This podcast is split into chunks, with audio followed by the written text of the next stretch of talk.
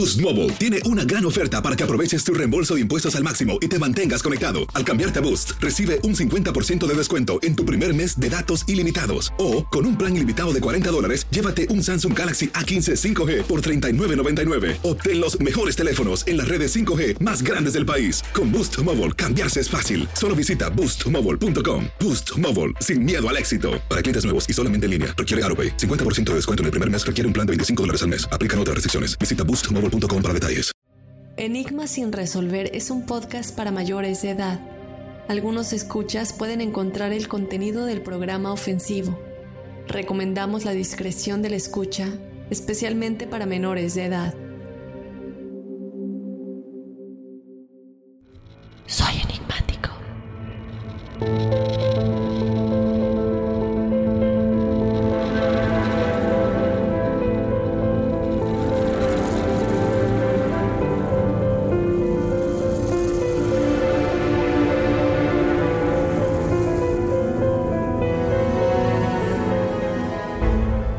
Término el bajo astral es algo con lo que muchos de nosotros estamos familiarizados. Sin embargo, ¿sabemos realmente quiénes habitan en este lugar y por qué?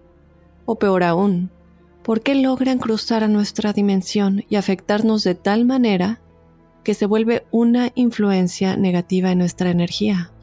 Pocos saben que el nombre para muchos de estos seres es entidades parasitarias y que a diferencia de otros seres, se vuelven literalmente parásitos de los que no es fácil deshacerse. En el episodio de esta semana, hablaremos con Adriana Urrutia para entender mejor quiénes son estos seres desencarnados, cómo protegernos y cómo diferenciarlos de entidades demoníacas.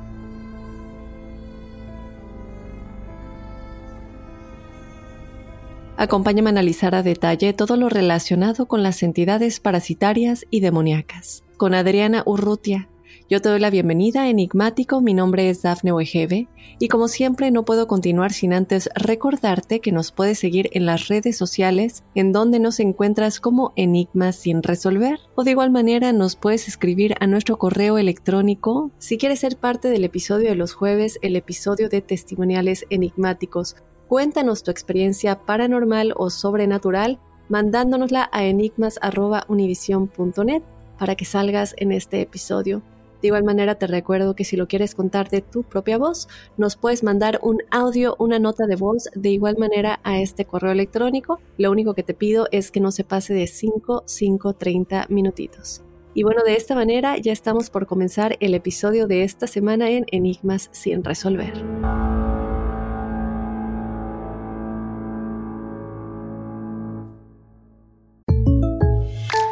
When you buy a new house, you might say, Shut the front door! Winning! No, seriously, shut the front door. We own this house now.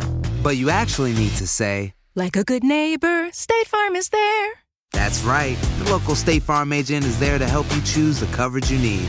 Welcome to my crib. no one says that anymore, but I don't care. So just remember, like a good neighbor, State Farm is there. State Farm, Bloomington, Illinois. Aloha, mamá. Sorry por responder hasta ahora. Estuve toda la tarde con mi unidad arreglando un helicóptero Black Hawk. Hawái es increíble. Luego te cuento más. Te quiero. Be All You Can Be, visitando goarmy.com diagonal español. Boost Mobile tiene una gran oferta para que aproveches tu reembolso de impuestos al máximo y te mantengas conectado. Al cambiarte a Boost, recibe un 50% de descuento en tu primer mes de datos ilimitados. O, con un plan ilimitado de 40 dólares, llévate un Samsung Galaxy A15 5G por $39.99. Obtén los mejores teléfonos en las redes 5G más grandes del país. Con Boost Mobile, cambiarse es fácil. Solo visita boostmobile.com. Boost Mobile, sin miedo al éxito. Para clientes nuevos y solamente en línea, requiere AroPay. 50% de descuento en el primer mes requiere un plan de 25 dólares al mes. Aplican otras restricciones. Visita boostmobile.com para detalles.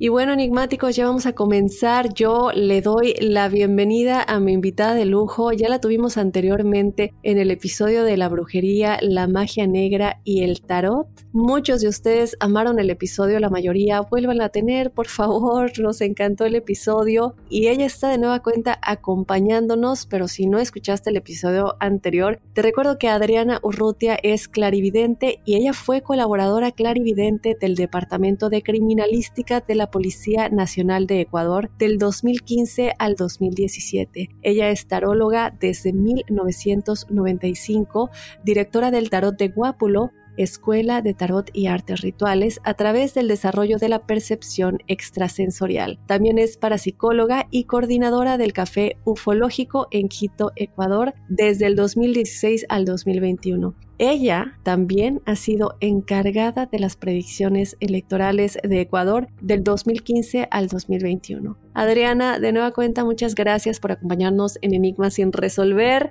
y estar conmigo y con toda la audiencia que te amó en el episodio de la brujería. Muchísimas gracias, Daphne, de nuevo por esta lindísima invitación. Igual, eh, disfruté muchísimo de, de, esa entrevista, de ese podcast, estuvo genial aparte de que eh, la gente, los enigmáticos que, que, se han contactado conmigo, pues han sido personas maravillosas y, estoy muy, muy agradecida por, por esta nueva invitación. Así que muchas, muchas gracias, Dafne.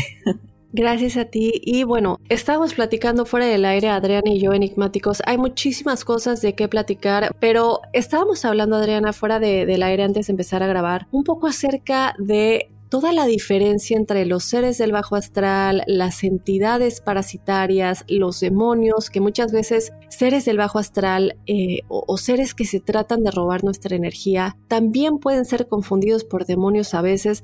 Entonces quisiera que empezáramos eh, eh, escuchando un poco de ti, ¿cuál es la noción popular de lo que son los seres del bajo astral para entender un poco estas diferencias?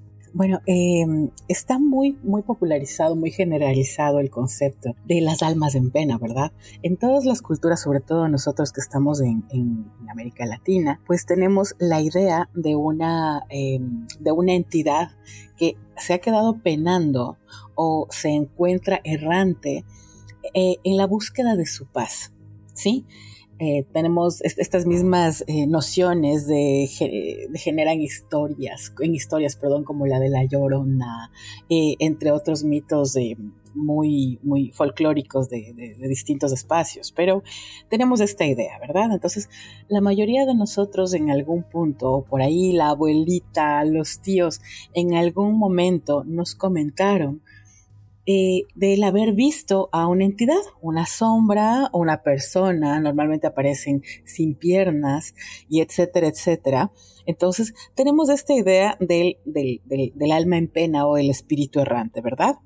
No obstante, tenemos esta tendencia a, confundir ciertos conceptos porque obviamente no, no, no existe una, una institucionalización de estos términos. Muchas veces nos confundimos entre el alma en pena o la energía del desencarnado, una energía parasitaria o una energía residual. Eh, las energías residuales son estas impresiones eh, que se quedan en un espacio después de, como les decía hace un momento, un acontecimiento violento, a una pelea o un acontecimiento con una carga energética lo suficientemente pesada como para mantenerse ahí. No estamos hablando de una inteligencia. Entonces, si hubiese la, em, la presencia de un medium, podría hablar de la, de la, de la experiencia en sí, pero no podría hacer contacto porque no estamos hablando de una inteligencia, simplemente la impresión del momento. Entonces, a veces nos toca diferenciar, ya cuando entramos en, un proceso de investigación parapsicológica, qué realmente viene a ser el fenómeno del que estamos siendo testigos. Ok, y aquí cuando entra lo del fenómeno al que estamos siendo testigos, creo que es una clave esencial para distinguir estas diferencias, ¿no? Porque uno puede estar en su casa y de pronto puede sentir una presencia muy pesada y, sientes que no puedes ni cerrar tus ojos porque sientes que se te va a subir el muerto o incluso se te sube el muerto y dices, bueno, ¿qué es lo que, está sucediendo en este momento? Escuchamos ruidos, incluso eh, a veces se escuchan voces o se, se manifiestan en nuestros sueños.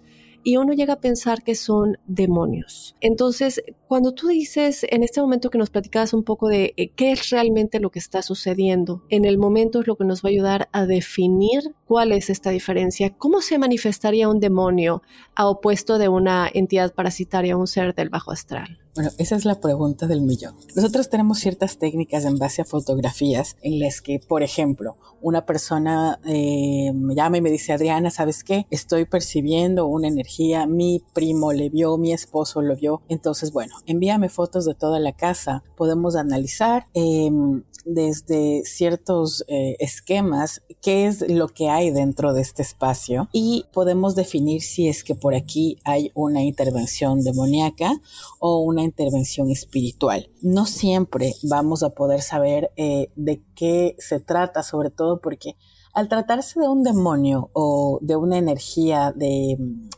eh, de, estas características, ¿no? Que, la palabra demonio nos remite mucho al, tema religioso, ¿no? Cuando, cuando estamos hablando de esta calidad, de este, de este tipo de energías, pues podemos confundirnos con facilidad, ya que tienden a tomar formas, inclusive eh, presentándose en sueños, como nuestros seres queridos desencarnados. ¿sí? Ok, o sea, como que se disfrazan, ¿no? Así es, así es. Entonces eh, nos, pueden confundir porque al final el, demonio está, eh, detrás de eso, ¿no? De generar confusión.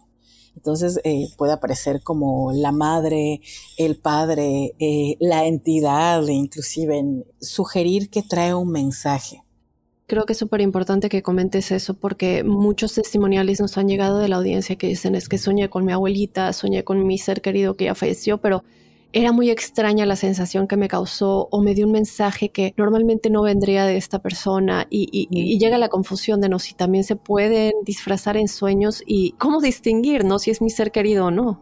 Lamentablemente sí tenemos que, que partir de un estudio. No va a ser tan fácil hacer una identificación. Es como si, me preguntases en este momento, a Adriana, tengo una mancha en el brazo. ¿Crees que sea un tumor? ¿O crees que sea un golpe? ¿O crees que, sea, si soy una dermatóloga voy a tener que hacer un proceso de estudio para mirar qué es esto, ¿verdad? Es igual aquí. Nosotros necesitamos mirar qué es lo que está sucediendo y como eh, te decía por, por, por interno nuestra conversación anterior a la entrevista, es muy importante que podamos descartar los factores psiquiátricos que podrían desembocar en una condición patológica que eh, esté generando este tipo de, manifestaciones, como por ejemplo el ver sombras. Nosotros descartamos ya que la condición sea psiquiátrica o psicológica cuando con el uso de, em, eh, medicamentos no hemos logrado, o sea, las visiones no se van con, eh, con la medicación. Sí, sí, sí. y hemos hecho un trabajo psicológico también para saber qué es lo que está sucediendo con la persona, si realmente esto, o sea, no, no, no forma parte de un proceso traumático o no forma parte de una situación que, que, que, tal vez por estrés esté motivando este tipo de alucinaciones, pues procedemos al trabajo energético, al trabajo místico. Y de igual manera se pueden disfrazar si jugamos algo como la Ouija, por ejemplo. Eh, mi abuelita alguna vez eh, jugó la Ouija cuando era chiquita y tuvo una muy mala experiencia porque se disfrazaron de un ser, querido y, y, las cosas que le dijeron fueron terribles. Y ella obviamente lo creyó porque en su momento es, bueno, me lo está diciendo esta persona que yo tanto amé cuando estaba viva. Y jamás se imaginó que estaba abriendo una puerta que no iba a ser fácil cerrar y que no era ese ser querido. Entonces, eh, platícame un poco lo que sabes acerca de eh, intentos de canalización con herramientas como la Ouija y si tienes alguna experiencia de alguien que conozcas que nos puedas contar eh, cómo se haya manifestado, qué sucedió y a fin de cuentas si hubo alguna solución. Bueno, el tema de la Ouija es muy profundo, muy, muy profundo. En el caso de la Ouija, tenemos efectos inmediatos y tenemos también efectos a muy largo plazo. Es muy difícil cerrar esa puerta. En realidad lo es, no es imposible. La técnica para hacerlo es, es, larga. Tuve varias, varias em, experiencias con pacientes que jugaron a la Ouija desde una eh, infancia temprana. En el caso de, bueno, tengo un caso muy cercano de una persona a la que le tengo mucho cariño, ella es una amiga taróloga también. Ella eh, perdió a su madre cuando tenía 16 años. Entonces, sufrió mucho esta pérdida y a los 17 años perdió a su novio. Eh, tras estas dos pérdidas tan, tan dolorosas, intentó jugar a la Ouija sola para contactarse con su madre y con su novio. Entonces, con él tenían una palabra secreta, tenían algunas cosas, entonces, bueno, ella me decía, yo me pude conectar con él y me dijo la palabra secreta, bueno, pudo haber sido una cuestión netamente interna suya, pero cuando traté de contactarme con mi mamá, el espíritu que me habló, que no sé si era ella, me dijo, por favor, no juegues, no hagas estas cosas, porque vas a salir contaminada, están buscando alimentarse de ti. Entonces, ella dejó de jugar, guardó la Ouija y empezó a mirar sombras. Empezaron a aparecer sombras y presencias en su casa que para las mujeres de la casa eran evidentes, para los hombres no. Entonces, para las mujeres aparecía una sombra que recorría desde la cocina hasta el patio y la veían en el horario de la mañana. Entonces, la, otra mujer que, la veía era la, novia de su padre y no le daban una explicación. Al año siguiente, eh, ella empieza a tomarse fotografías, bueno, se tomaba fotografías con, con su familia y había una cantidad de orbes alrededor de ella siempre. Y esto eh, en ese momento no, no, no, lo veía de esa manera, no le daba esa lectura porque no estaba familiarizada con este término, pero me, cuando, cuando conversábamos me decía, tengo una cantidad de fotografías con orbes y, y todas son de esa época y las entidades de estas sombras empezaron a aparecer hasta que al año siguiente paró. Y le digo, bueno, ¿cuándo paró? Y me dice, un día salimos a un cumpleaños Salimos todos. Se nos había olvidado abierta la puerta y eso fue una ventaja porque la perra pudo escapar ya que se quemó la casa. Y se les quemó la casa. Eh, se quemó todo. Fue una pérdida total de lo interno. Y ella me decía, a raíz de esto dejaron de aparecer las entidades, pero los orbes se mantuvieron presentes en las fotos e inclusive ahora que han transcurrido más de 20 años de esta experiencia, ella me dice, tengo todavía orbes en las fotos con mis hijos. Y, ok, ¿este incendio fue causado por algún tipo de entidad?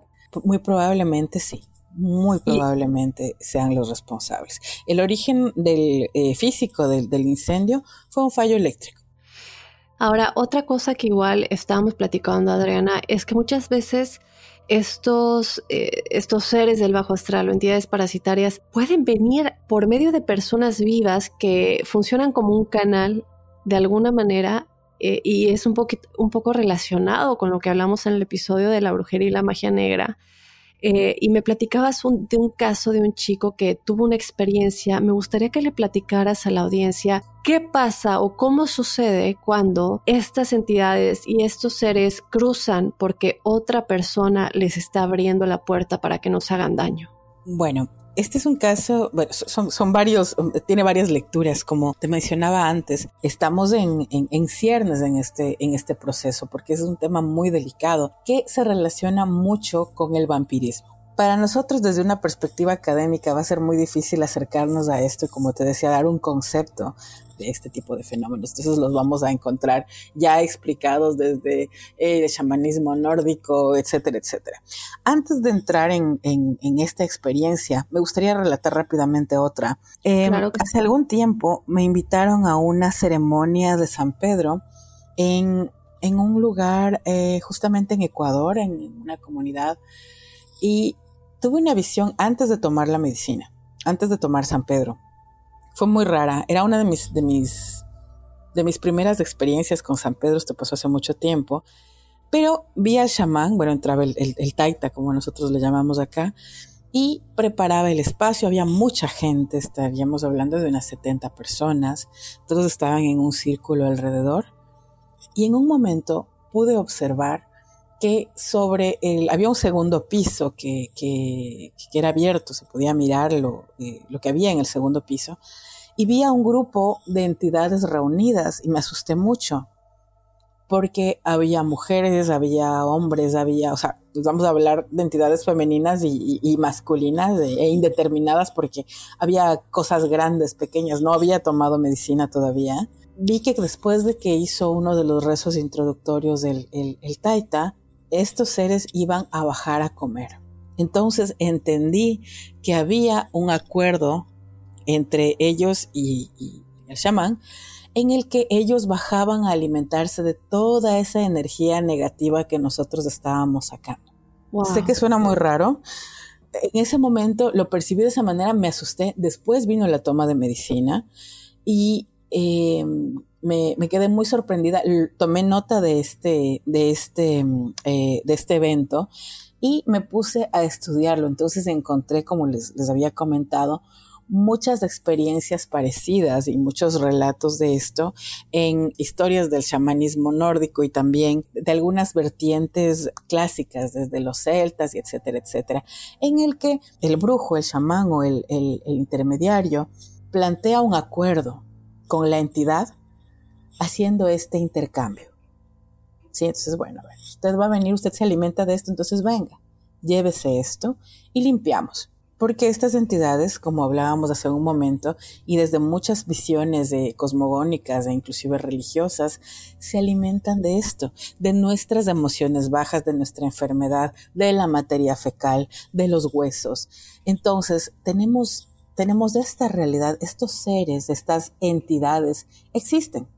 Eh, ah, me gusta mucho ahorita que dices lo de los celtas porque tuvimos un episodio que se llama El enigma de las cabezas de Hexam en el que hablamos ¿no? de, de, algo que los celtas hicieron hace mucho tiempo con estas cabezas, que son como unas pequeñas piedras con unas cabezas talladas o bueno, con unas caras talladas y que a fin de cuentas, al ser encontradas después de muchísimo tiempo y ser estudiadas por arqueólogos, se llega a la conclusión de que no pudieron haber eh, sido hechas por nadie en la época actual y que venían de los celtas. Esto, bueno, evidentemente con muchos estudios científicos y arqueológicos, no es nada más que alguien se le ocurrió decir que eran de los celtas y que venían de un tipo de maldición, ¿no? Y que por eso las personas que finalmente encontraron estas cabezas y las llevaron a su casa para estudiarlas, una doctora eh, las lleva a su casa para estudiarlas y su familia comienza a sufrir consecuencias y llegan a la conclusión de que eran las cabezas, ¿no? Y ahí es cuando se dan cuenta de dónde provenían, desde los celtas y todo esto, ¿no? Entonces, también estos descubrimientos arqueológicos eh, que a veces traen mucha historia e incluso maldiciones, ¿no? no solo arqueológicos, y mira que ayer justamente en la noche tuve la oportunidad de entrevistarme con mi hermano, que es, él es historiador, le tengo mucho cariño, Eduardo Urrutia le envió un abrazo fuerte, y él en una de sus, de sus, justamente en uno de sus, de sus estudios, me, mencionaba algunos textos que había encontrado acerca de, de estos temas, pero conversamos acerca del objeto maldito. ¿Sí? O de la entidad que se queda en el objeto. Y él me preguntaba, ¿no? Me decía justamente, ¿qué es esto? ¿Qué es lo que se queda en el objeto? ¿Es un desencarnado? Entonces, normalmente el desencarnado se va a, remitir a un espacio. Hablábamos de esto ayer en la noche y yo le decía, desde mi noción y desde lo que conozco, el que se queda en el objeto es el demonio porque tiene, o sea, es un demonio, porque tiene la fuerza necesaria para sostenerse o aferrarse a este tipo de, de, artefacto, ¿no? de energía. Eh, Sabes que nosotros, hace mucho tiempo, yo no sé si lo llegué a comentar esto en, el, podcast anterior, pero me obsequiaron un cuadro durante eh, uno de mis matrimonios, el único, pero me obsequiaron un cuadro de Guayasamín. Entonces, de, de Osvaldo Guayasamín, que es un afamado pintor ecuatoriano, y yo estaba muy contenta con el cuadro.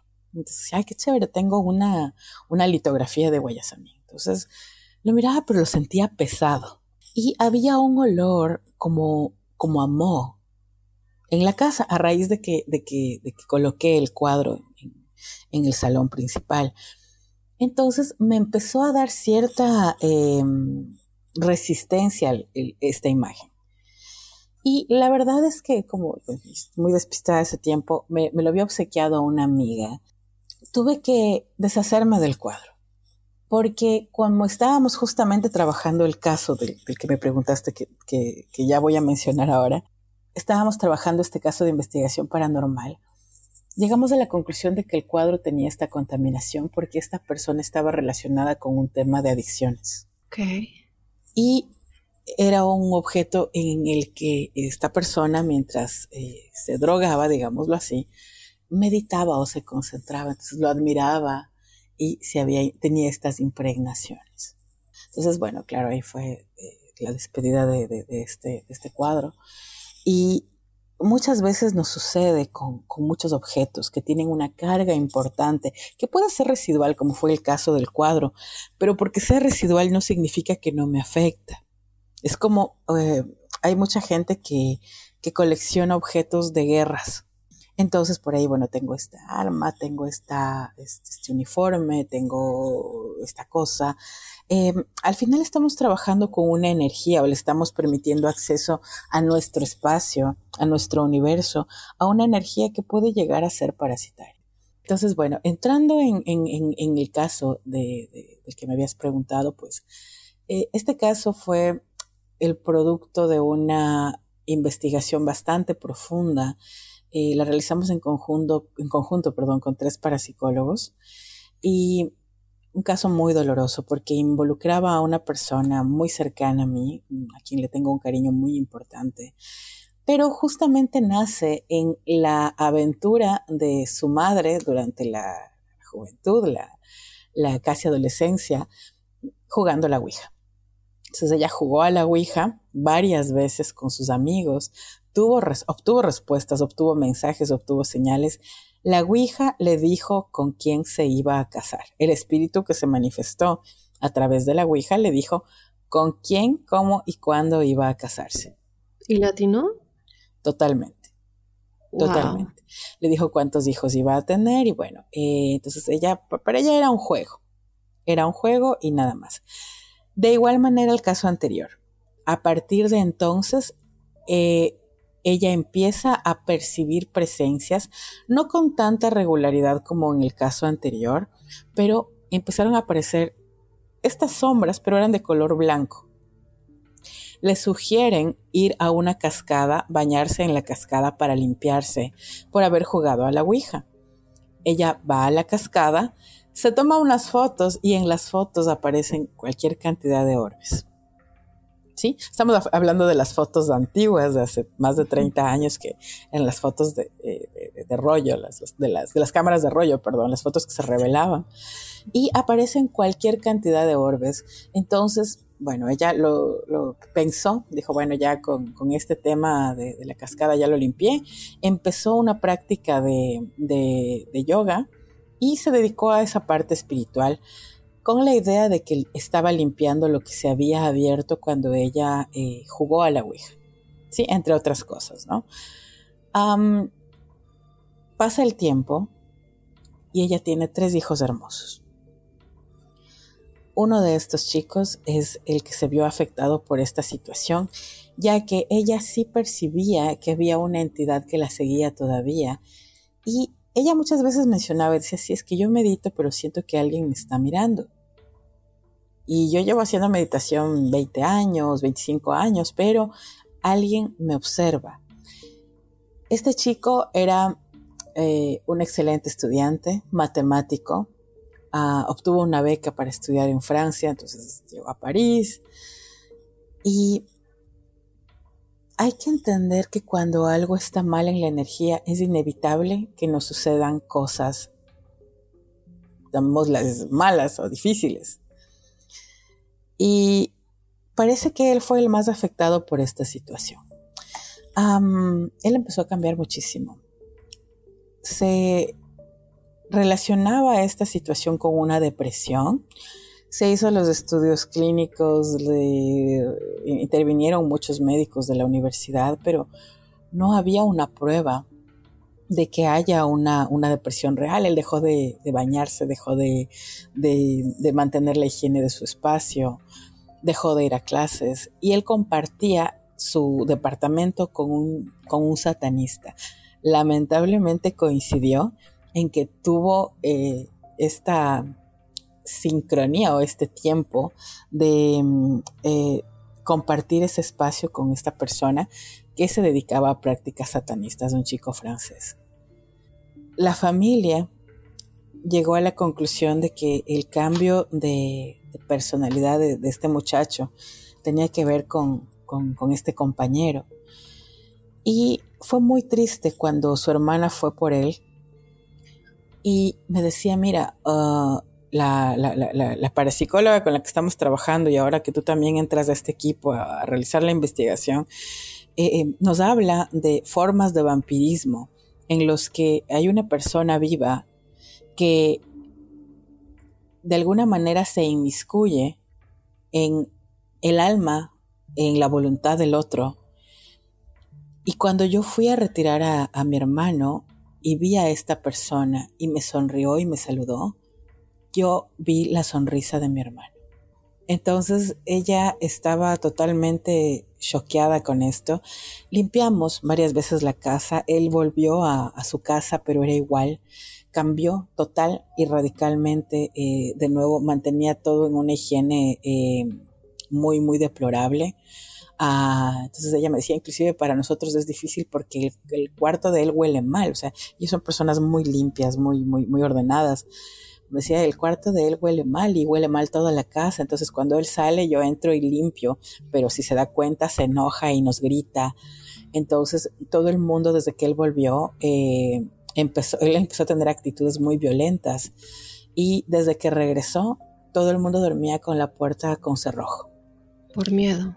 Sí, hasta que él tuvo su, su primer arrebato. Em, él perdió, perdió la beca, que era una beca condicionada ya en, en Francia. Eh, cuando él empezó con sus arrebatos, sus arranques violentos, rompía las cosas. Entonces el psicólogo le sugería, decía, bueno, vamos a hacer una dieta de pantallas para, para ir em, controlando un poco estos arranques, entonces que solo se utilice dispositivos hasta las 9 de la noche. A las 9 de la noche apaguen el modem, apaguen, eh, que no haya señales también interfiriendo, microondas y cosas así. Eh, ellos siempre se han, se han, llevado mucho por la homeopatía, entonces les recomendaba el homeópata que, tratemos de purificar el espacio para que no haya tantas, eh, tanta contaminación y se pueda ir trabajando la parte emocional.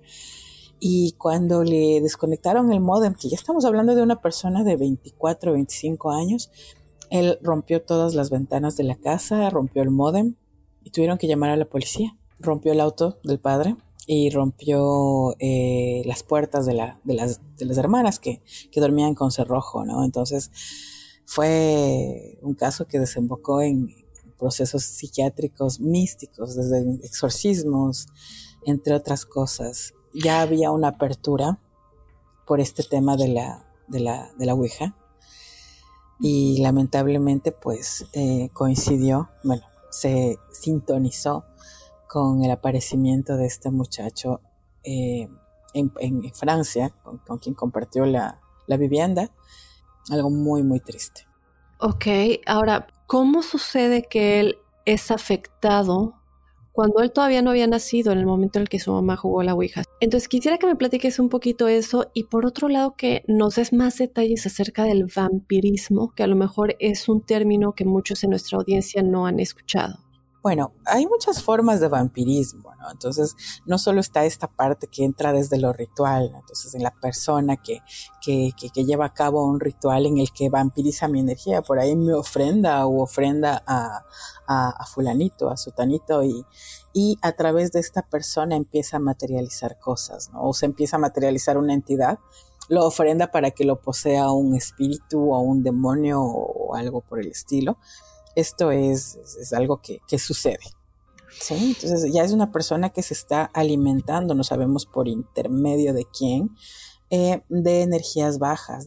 Yéndonos a la parte ritual, como te mencionaba eh, por interno, hay muchos rituales que de alguna manera avalan esta, esta condición de, del vampiro. Hace mucho tiempo tuve la oportunidad de conocer a un, a un satanista que tenía aproximadamente un grupo de 10 o, de 10 o 12 novias, ¿sí? No sabían ellas, por supuesto, que él tenía 12 parejas en general, en total, perdón, pero él practicaba magia sexual. Entonces, él las vampirizaba a todas, se alimentaba de la energía sexual de ellas. Entonces, ¿qué es lo que hacía? Él mantenía una relación sexual y al momento de la eyaculación, él se quedaba dentro de la persona e inclusive se dormía eh, sobre ella o, al interior de ella para reabsorber su energía. Y él se dedicaba a, era, era bueno, era tarólogo y em, se dedicaba a rituales, entonces él trabajaba su energía sexual de esa manera, que es una de las formas para mantenerse fuerte. Adriana, y perdón que te he interrumpido, nos ibas a platicar un poco acerca de cómo puede influir lo que nosotros hacemos con la Ouija antes de siquiera tener hijos a nuestros hijos. ¿Qué es lo que sucede con este muchacho que nos platicabas? Mira, eh, he abierto un portal y el portal se ha quedado abierto. Este es el equivalente a tener una deuda. Esta deuda es generacional em, y es así como, como se mantiene. Ok, y ¿cómo podemos cerrar esas puertas? Porque a fin de cuenta, digo, hasta el día de hoy es muchísima la gente que juega con la Ouija, como dices, tal vez únicamente por diversión o porque no lo toman en serio o porque no creen que algo va a pasar. Como comentabas, esta persona ya lo estaba haciendo como un juego y la Ouija, quien sea quien se manifestó por medio de la Ouija, espíritu demonio, em, le atinó los hijos que iba a tener, con quién se iba a casar y a fin de cuenta esta puerta no se cerró y terminó afectando de una manera muy fuerte no solamente a, su hijo, pero también a las personas que rodeaban, o a las personas que, que, quieren este hijo. Y a lo mejor creo yo, no sé, tal vez estoy en incorrecto, pero a lo mejor también esta influencia llevó a que su camino se cruzara con este satanista, ¿no? Em, a lo mejor este, esta puerta que no se cerró y estas eh, entidades que cruzaron por medio de esta puerta y lo afectaron, lo llevaron en ese destino de terminar cruzándose con esta persona que lo afectó todavía más. Así es, y bueno, realmente antes de eso no, no daba muestras de ningún tipo de problema.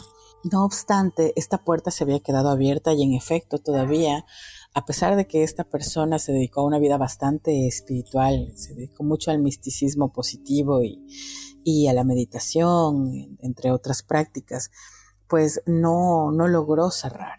No, tampoco, creo que ella confió mucho en que la práctica que estaba llevando a cabo iba a ser suficiente para evitar, para, para, cerrar este portal que se había abierto, pero claro, no, no fue el caso.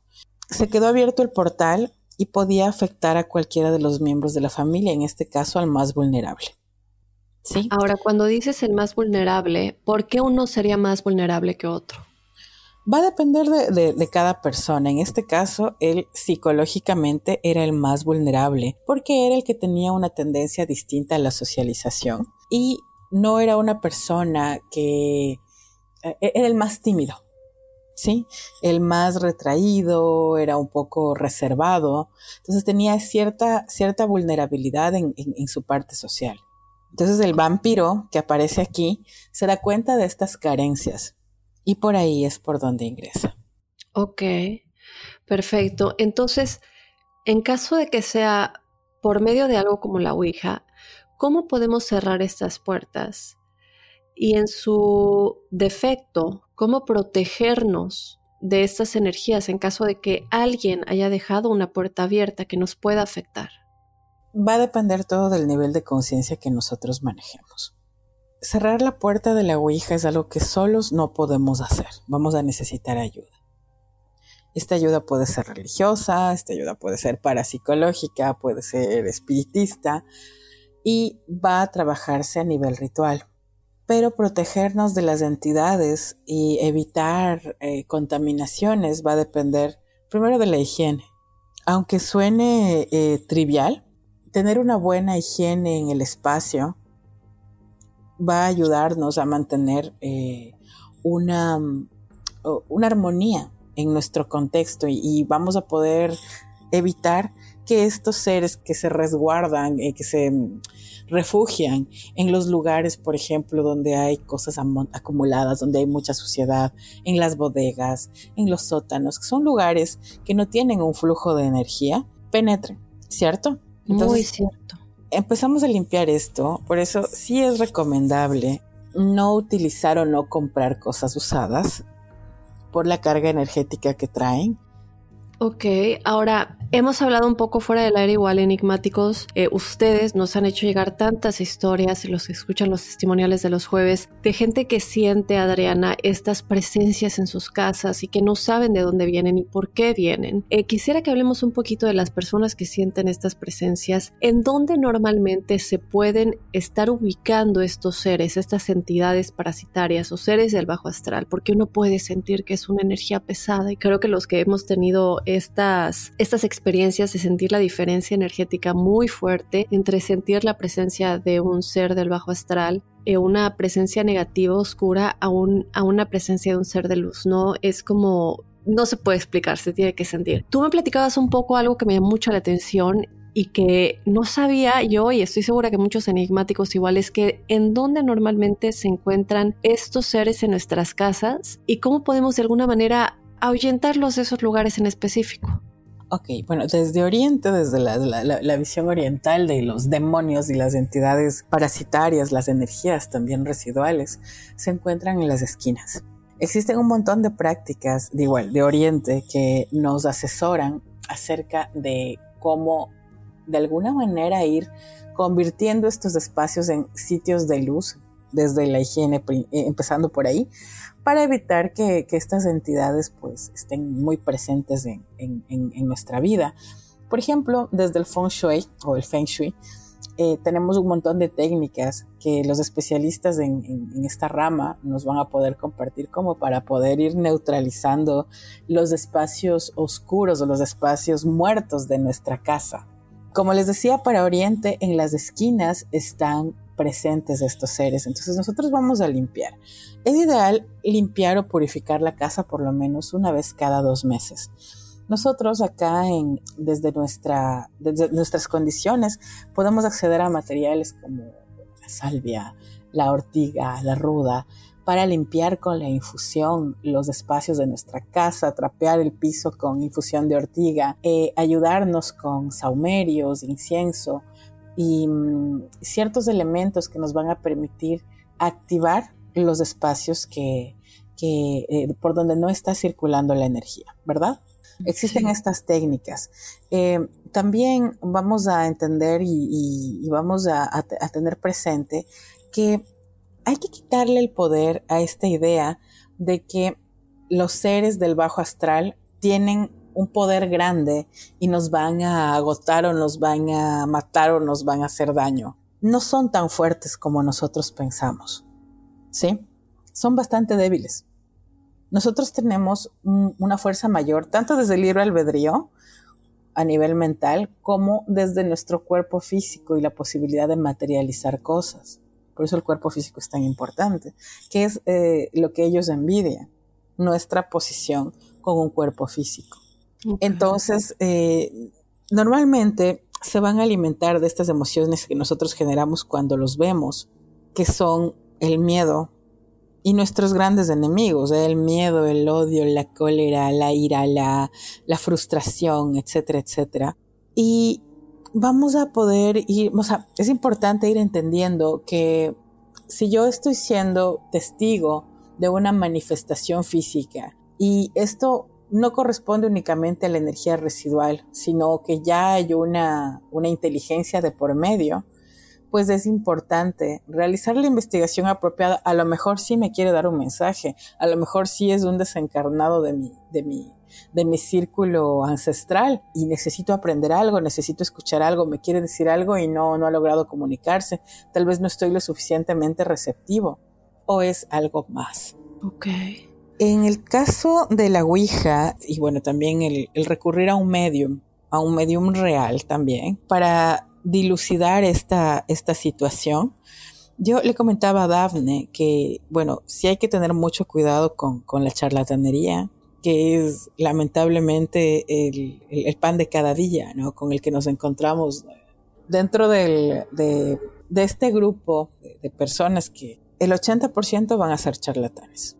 Hay muchas cosas que aparecen en, departamentos, en edificios de departamentos, y ahí también muchas veces es complicado limpiar o, contener porque a veces eh, la entidad o el espíritu no está en mi departamento. es por algo que pasó en el departamento de, al lado, en el piso de arriba, eh, etcétera, etcétera. Entonces em, nos toca eh, recurrir a otro tipo de herramientas para establecer un, delimitar el espacio y no verse afectados por, por esta situación. Eh, no sé si, si, puedo, si hay tiempo para darte un ejemplo de esto. Sí, pero a mí me pasó hace muchos años que fue una experiencia muy fea. Eh, yo estaba en pleno divorcio y estaba embarazada de mi última hija, entonces estaba con la energía súper débil.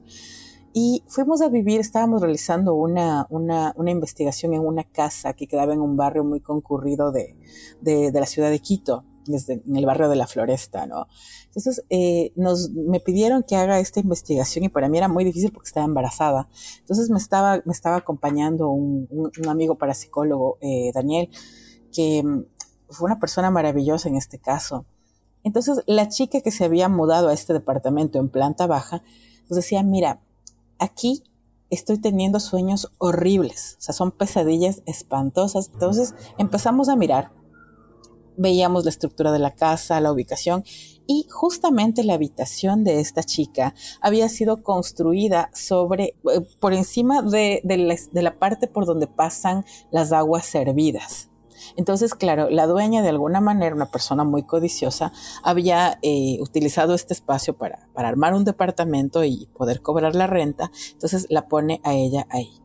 Pero esta señora, la dueña de la casa, tenía una energía tremenda, una maldición terrible. O sea, la señora era practicante de, brujería, lo, lo, pudimos constatar, era de origen ruso. Y ella eh, tenía una energía tremenda. Ella sufría esta enfermedad.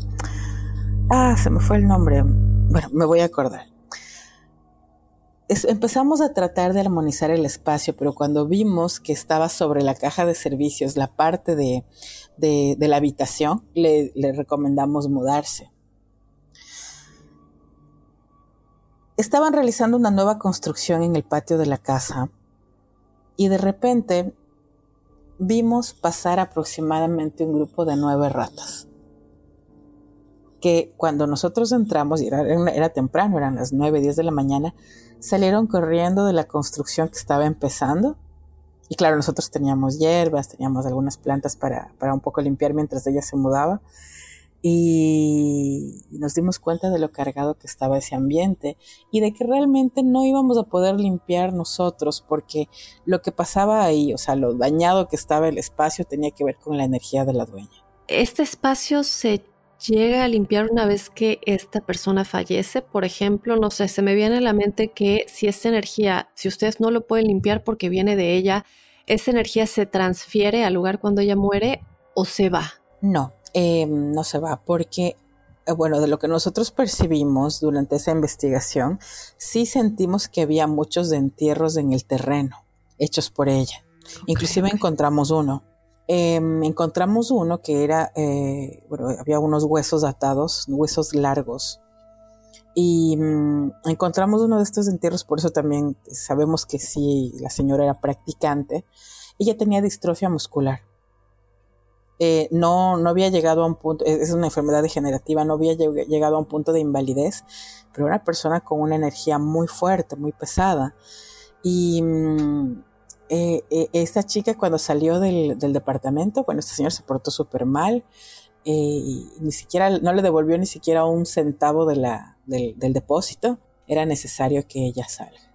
Sí, no, sin duda alguna. Creo que sería buena, eh, buen punto, Adriana, platicarle a la gente qué pasa.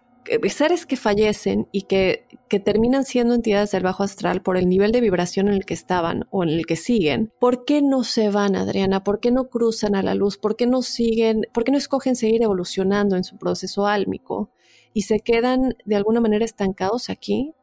Mm, bueno, había un concepto, o sea, sí existe la noción de que por el apego a alguna situación en especial, la persona o el, el, el, el, alma de esta persona decidió quedarse. Me gustaría en este punto citar una frase del maestro Eckhart, a quien, que es un maestro eh, a quien le tengo mucho cariño. Le, voy a compartir, Dafne, y espero que, que, que, que cada quien la interprete como vea conveniente, pero esta frase dice, lo único que arde en el infierno es esa parte de ti que no se va de tu vida. Tus recuerdos, tus vínculos, los queman todos ahí. Pero no para castigarte, sino para liberar a tu alma. Si tienes miedo de morir y te estás resistiendo, verás diablos arrancándote la vida. Pero si estás en paz, los demonios se volverán ángeles que te liberen de la tierra.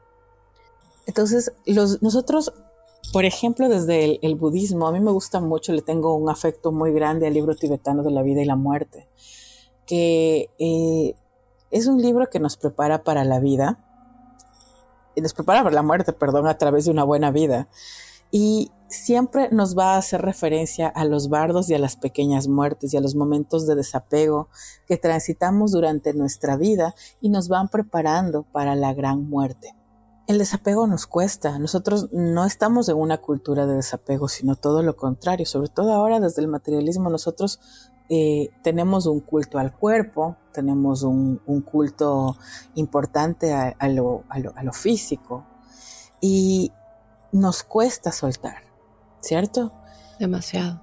Claro, y bueno, um, yo recuerdo hace muchos años, eh, conversaba, tenía, tenía una amiga en un grupo de meditación. Yo durante mucho tiempo llevé una práctica de meditación del Shura Chabda Yoga. Eh, años atrás fue una experiencia muy bella. Em, y recuerdo que hablaba con una, con una, una abuelita que meditaba desde que tenía 5 o 6 años. Tenía ya quizás 70. Y ella me comentaba y me decía, mira, y mi mamita no se podía morir. Mi mamá no se moría y no se moría. Entonces mi hermano fue, se armó de valor y le dijo, mamá, a ver, ¿qué pasó? ¿Por qué no se va? ¿Por qué no se muere? ¿A quién le debe? ¿Qué pasó? Entonces le dijo, sí, mijito, yo le debo dinero a fulanito, es una deuda de hace 30 años, pero no, no pude pagarle y ¿cuánto le debe tanto? Bueno, entonces el hijo fue, pagó la deuda y tres días después la madre murió. De igual manera, hay muchas almas que deciden quedarse por los hijos, por el apego a y ahora qué va a pasar con mi casa, qué va a pasar con esto, qué va a pasar con lo otro, y deciden quedarse muy a pesar de que para todas las doctrinas filosóficas y todas las escuelas de, crecimiento, el espíritu, el espíritu está diseñado para evolucionar. Entonces deciden quedarse por un montón de motivos y se mantienen ahí, se mantienen aquí. Para ellos el tiempo es distinto al nuestro. Como les mencionaba hace un momento, a nosotros nos, nos eh, atraviesan muchas dimensiones que van a hacer que a través de nuestro cuerpo físico tengamos una percepción del tiempo distinta a la que puede llegar a tener una entidad o una inteligencia que no tiene un cuerpo físico y va a tener una percepción distinta de, estos procesos.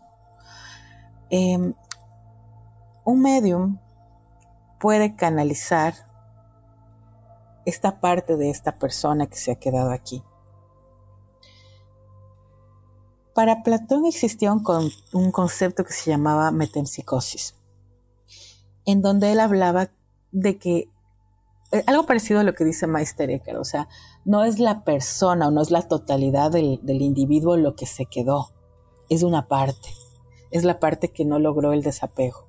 Sí, sí, sí. Yo creo que, eh, como lo comentas, no se nos olvida realmente quiénes somos en este mundo terrenal, en esta tercera dimensión, estando tan inmersos ¿no? en, en, en, el trabajo, en las cosas materiales. Y con el tiempo, conforme vamos creciendo, porque cuando somos chiquitos todo es tan diferente, pero conforme vamos creciendo nos volvemos tan apegados a todo esto que a fin de cuentas también nos, eh, hace que se manifiesten ciertas emociones que lamentablemente pueden ser muy negativas y nos pueden afectar hasta en el punto en el que ya debemos cruzar y decidimos no cruzar por todo eso.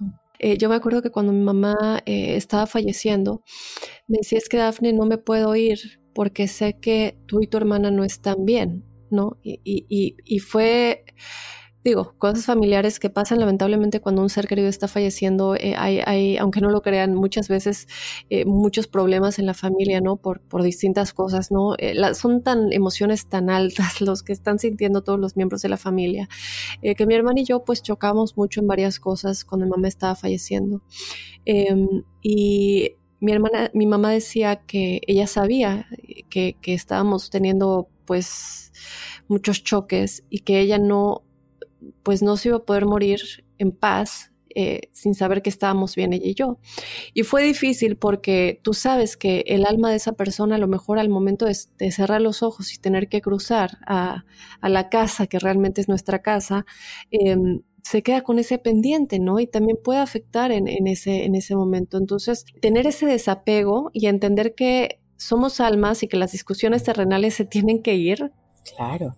Y, y, qué fuerte esa experiencia, Daphne, porque realmente el, desapego de, tu madre hacia ustedes y el tuyo hacia ella eh, es una experiencia sumamente dura, pero que requiere de, una, de un proceso espiritual, de un proceso de, interiorización de, todos estos conceptos que, señalas ahora. y sí, nosotros no tenemos eh, ya eh, en general esa conciencia de que estos procesos existen, de que son necesarios también para, nuestra vida.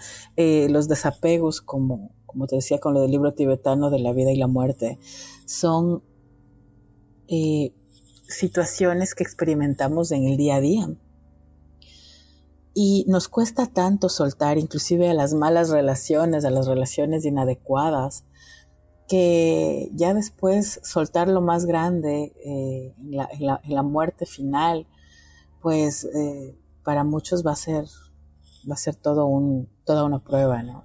La idea es ir preparándonos para la muerte, para la gran muerte, que es lo único seguro que tenemos. Em, el hombre, el ser humano, le tiene mucho miedo a la muerte. Nosotros le tememos a la muerte, le tenemos pánico una forma de muerte es esta de la posesión, o sea, la idea de que alguien se atreva a apropiarse de mi vida, de mi esencia, que me anule. Por eso es que la posesión nos da tanto miedo. E igual la brujería, que es una, una supresión de la voluntad, es, son formas de asesinato. Entonces es importante que podamos aprender a canalizar esto y aprendamos a vivir.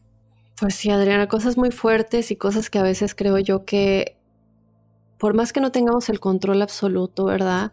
De lo que pasa en, la, eh, en el proceso evolutivo de estos seres que han decidido quedarse y tal vez de muchas maneras para mal, porque tratan, como dices, de robar energías y afectar la vida de otras personas que siguen en este, en este mundo y que sí tienen algo que hacer aquí, ellos ya no tienen nada que hacer aquí o no tendrían nada que hacer aquí, eh, pues protegernos, ¿no? Con todo lo que nos platicaste, entender un poco que esto no solamente tiene que venir de estos seres que ya fallecieron o que son seres del bajo astral o incluso demonios que platicamos un poquito de ellos, pero también puede venir de personas, como el caso del chico que nos platicabas, que lamentablemente se cruzó con esta persona que estaba practicando vampirismo en él eh, y que llegan a hacer cosas muy graves, ¿no? Em, creo que yo me quedo con el que limpiemos nuestro hogar, limpiemos primero el hogar más importante que somos nosotros mismos, nuestra alma, nuestros pensamientos y después también proteger nuestro hogar, ¿no? Como lo platicábamos y tratar de pues tratar de cuidarnos ese tipo de personas. Eh, hablábamos de los vampiros energéticos, eh, en cambio de los vampiros psíquicos, ¿no? Que también pueden ser estas entidades parasitarias. Está el otro lado, que es eh, que sí, o sea, por supuesto, si yo tengo esta entidad presente, estoy percibiendo que aquí hay algo. Normalmente cuando aparecen, ¿qué es lo que sentimos? Se nos erizan los vellos de los brazos, los vellos de la nuca. Cuando una entidad, un desencarnado quiere comunicarse, que esto viene mucho desde los estudios cardesianos, ¿no? De Allan Kardec. Eh, que para quienes no lo conozcan, hay una película muy interesante de, su vida en Netflix que, me gustó mucho, me pareció muy entretenida, pero va a hablar de, este proceso. El espiritismo está muy popularizado y la mediunidad en Brasil, entonces tenemos clínicas de intervención eh, espiritual donde se realizan exorcismos. Yo te comentaba en algún momento, Dafne, que tú puedes asistir a estos lugares y pedir una ayuda espiritual. Y es hermoso que eso exista porque esto es parte de, un proceso en el que sí hay enfermedades espirituales. Eh, y no, no, lo decimos ahora, no lo dice la nueva era, estamos hablando desde, desde la filosofía eh, eh, más antigua, que tenemos ya una, una, noción de este tipo de procesos. Entonces, sí, por supuesto, puedo estar influida por una, una entidad externa pero ¿y dónde están mis protecciones? Claro, ¿y por qué soy yo un blanco, no? A menos que estoy muy vulnerable. Normalmente cuando nosotros salimos, una de las peores crisis, crisis que vive el, ser humano es una ruptura amorosa. Sí, o por lo menos es la, eh, aquella en la que se evidencia más nuestra vulnerabilidad. También un luto, un duelo, una pérdida. Estamos vulnerables. Entonces sí, somos blanco fácil de algunas cosas. Ahora, Adriana, antes de despedirnos, quisiera que me platiques un poco otra cosa que estábamos platicando fuera del aire que no me puedo despedir sin que hablemos de esto. Es lo de las posesiones. Me hablabas un poco de las posesiones y el hecho de, evidentemente, se tiene que relacionar con entidades del bajo astral y entidades demoníacas. Y hemos platicado de esto en algunos episodios, pero creo que es importante que lo escuchemos también eh, de alguien como tú y con tu experiencia y los casos que has visto. ¿Cómo se dan las, las posesiones? Eh, ¿Cuáles son los diferentes tipos de posesiones? ¿Y quiénes son más que nada los que pueden ser más afectados? ¿Existe alguien que sea, como decíamos ahorita, un blanco, más un blanco que alguien más? A ver, bueno, te comento una cuestión que puede ser alarmante, pues no, no es un descubrimiento mío, eh, sin embargo, sí es parte de uno de los estudios que he venido realizando durante la última época, que en lo personal me ha aterrado muchísimo, muchísimo. Y es que las posesiones no solo son de entidades del bajo astral ni entidades demoníacas. También pueden ser de parientes o del circuito ancestral em, desencarnados. Tuve un caso de una niña, eh, esta niña tenía nueve años, nueve, diez años más o menos, y empezó igual, fue un cambio de actitud bastante evidente, entonces empezó a utilizar la ropa que utilizaba la hermana de la abuela, fallecida, la tía abuela, eh, empezó a utilizar la ropa, a buscar las cosas de ella, a maquillarse como ella, a hablar de, de la misma manera y la niña tenía sus lapsos de conciencia eh, las tardes, donde se ponía a jugar con sus muñecas y empezó a ponerse irritable, más o menos, ah, se, ponía irritable eh, tipo 5 o 6 de la tarde y empezaba a, adoptar estos comportamientos.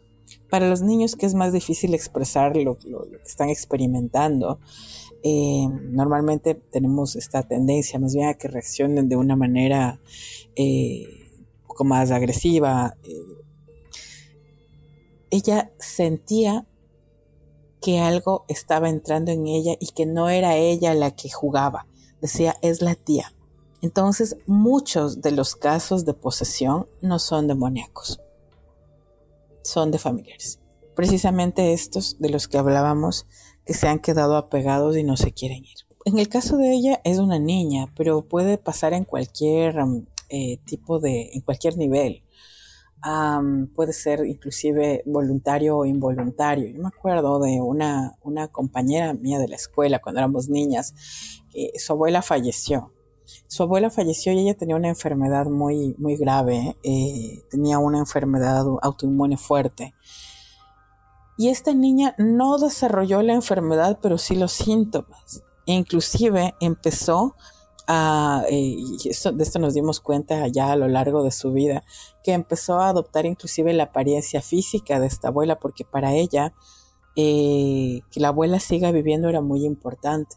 muchos de los casos, eh, muchos de los exorcismos se dan así, con esta parte de, la persona que no quiere desapegarse de la vida, teniendo una necesidad implacable de, volver a tener una materialización o una existencia física. En el caso de las posesiones demoníacas, pues sí, o sea, está la presencia igual desde una, desde una apertura eh, hay, diferentes casos, entonces por ahí entra la Ouija, por ahí entra también algún tipo de ritual, la misma brujería. Eh, esto de lo que hablábamos hace un momento, de, ofrendar a un niño, a una persona, a una, una inteligencia determinada para que ésta se apodere de su cuerpo. En el caso de, de, Emily Rose eh, de Annalise, precisamente está esta parte de la prueba. Ella era una persona muy religiosa, era una persona que trataba de, pulir y, gestar su vida espiritual. Entonces, eh, no, no se trata de que le poseen al que es malo o al que, eh, eh, al que hizo brujería o, al o solo al que hizo la Ouija. No, o sea, hay muchas posibilidades y opciones de, ser poseído simplemente porque lamentablemente se dio de esa manera porque mi aprendizaje en este tiempo, en esta vida, era ese.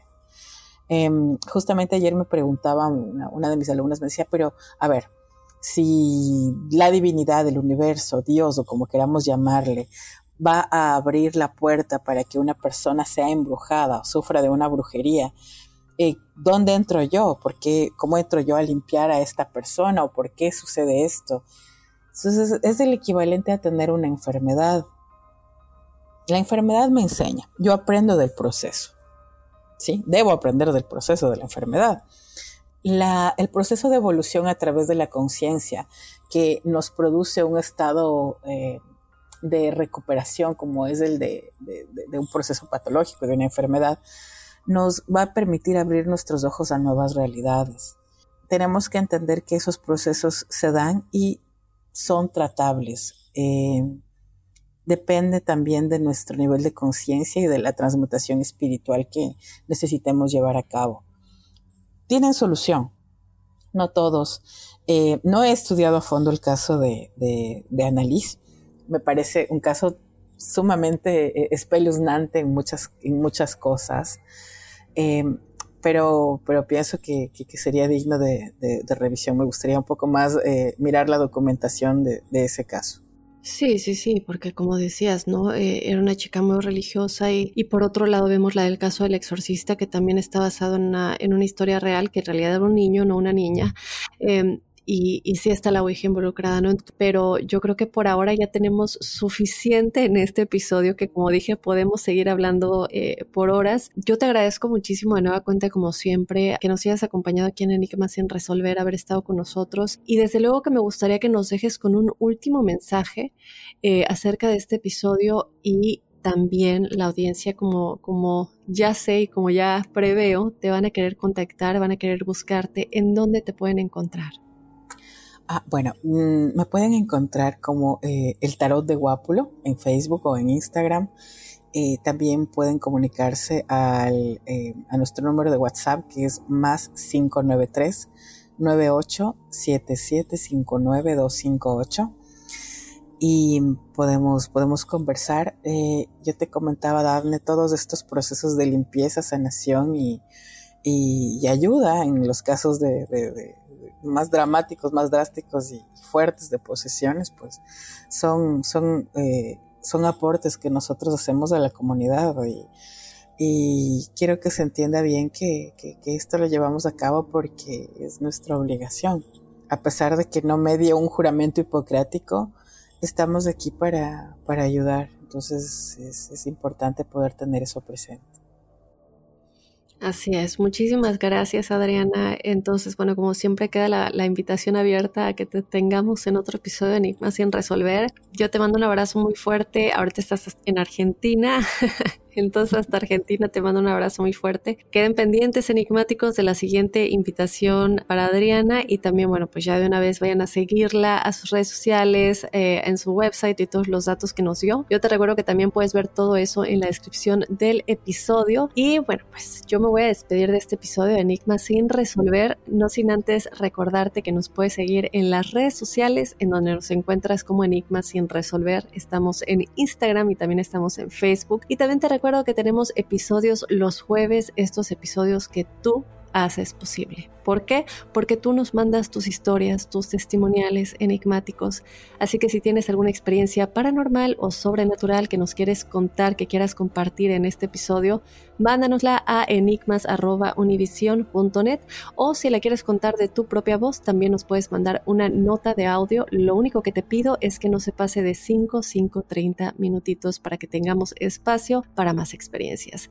Y bueno, sin más, yo me voy a despedir del enigma de esta semana. Yo te espero el jueves con los testimoniales enigmáticos y desde luego el próximo lunes con otro enigma sin resolver.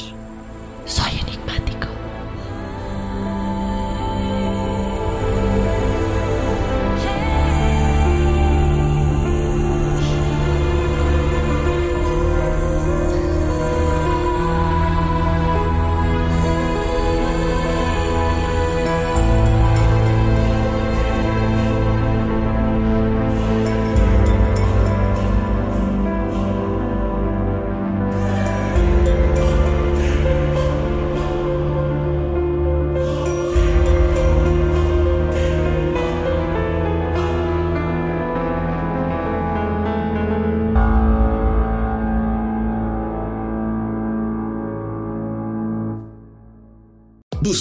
Mobile tiene una gran oferta para que aproveches tu reembolso de impuestos al máximo y te mantengas conectado. Al cambiarte a Boost, recibe un 50% de descuento en tu primer mes de datos ilimitados. O, con un plan ilimitado de 40 dólares, llévate un Samsung Galaxy A15 5G por $39.99. Obtén los mejores teléfonos en las redes 5G más grandes del país. Con Boost Mobile, cambiarse es fácil. Solo visita boostmobile.com. Boost Mobile, sin miedo al éxito. Para clientes nuevos y solamente en línea, requiere AroPay. 50% de descuento en el primer mes requiere un plan de 25 dólares al mes. Aplican otras restricciones. Visita boostmobile.com para detalles.